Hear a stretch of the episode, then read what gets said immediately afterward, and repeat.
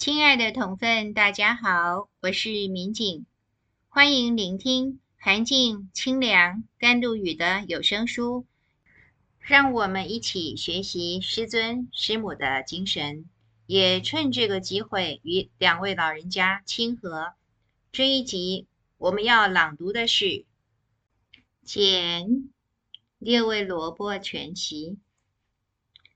涵静老人上太白山拜见云龙智圣，领来潜隐华山的天命之外，附带悉回自然的静坐要诀，日后发展成教导同分的自然无为心法。再有，日后提及做功的心法，他从云龙智圣栖身窄仄的山洞发想，他说。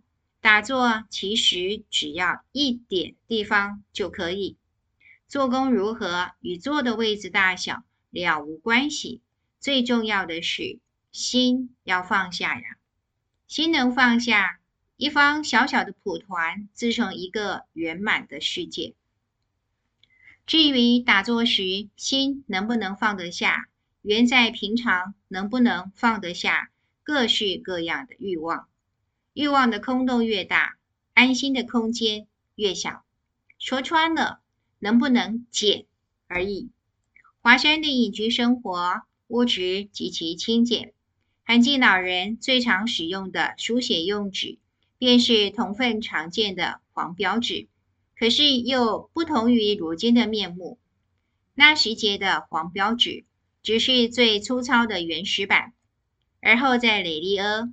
韩进老人的口袋常塞满各种小纸头，简约惯了的老人家说：“这些还没写完的小纸片，品质远远胜过当年的黄表纸，他实在不忍心丢啊。”对山区物质窘迫更有感的，应该是操持庶务的志忠夫人。韩静老人在乎的是他能为上帝做多少事。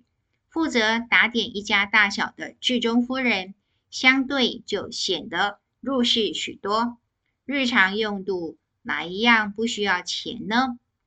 华山八年，师母几度迈着解放脚，意思就是缠过小脚之后又放开，不完全天然的两只脚，冒雪下山变卖资产。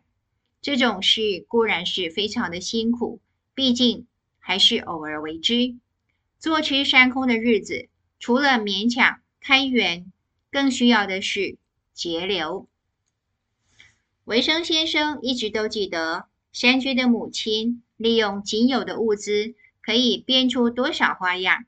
一样萝卜可以六吃，除了最常见的萝卜汤，还有凉拌萝卜丝、清炒萝卜丝、盐腌萝卜。皮是皮哟，煸炒萝卜硬干就是上头那个小东西，以及堪称豪华版的裹粉了油炸的萝卜，一颗萝卜剥削到了极致，全无废物可言，也可以说是环保到了极致。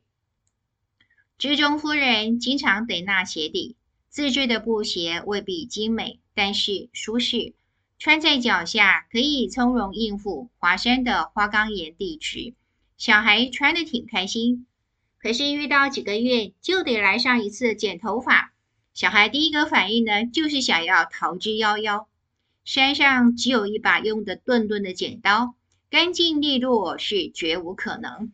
剪出来难看也就算了，最怕的是剪不断理还乱，夹了头发让小孩痛得哇哇叫。听到“礼法”两个字，往往闻之色变。也就在这么简朴的生活里，我们可以看到智忠夫人忍人所不能忍的坚毅，以及为了天命与夫婿能屈能伸的弹性。她虽然是极早就经历丧亲之痛的孤女，原生家庭却是有头有脸。她带着可观的嫁妆嫁作人妇，早先的几年可是人见人羡的贵妇。一旦天命加身，说放下就毫不迟疑的放下了。这位享受过短暂富贵的贤妇人，心甘情愿随着夫婿上山下海之后，再无世俗的安宁可言。来台后第一年的端午节，剧中夫人带着长媳，也就是维生先生的夫人，亲手制作粽子，提供给南门市场以及土产公司贩售。原本打算以后呢，就以此为生。韩进老人开始以教为家后，已经接近八十高龄的志忠夫人，每天照常到市场买菜，精心烹调，搭了公车为住在教院的夫婿送餐。他陪同夫婿出席正式典礼的雍容华贵，让人赞叹；私底下的家居生活却简朴的。让人心疼，照料智忠夫人的侍女看得一清二楚。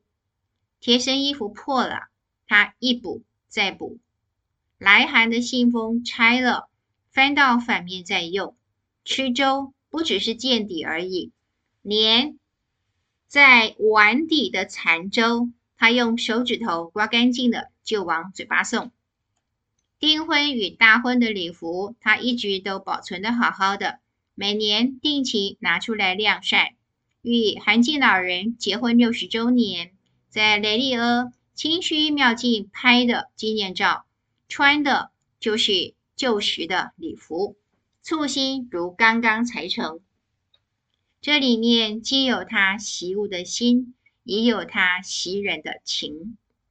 天地教复兴后，韩静老人忙于弘教，日常饮食简单到极点。曾有资深同分进雷利阿面见导师，亲眼目睹桌上的饭菜，忍不住皱起眉头。贤德枢机就因为看不惯大师自甘淡泊，硬是准备了营养的好食材，请自家的厨娘烹调了，孝敬导师。两位老人家寡欲无求的身影背后，是出奇巨大的身姿。挺立于俗世之上，让人仰望，也让人低头思索。得具备怎样的怀抱，才经得起如此任劳任怨的一生呢？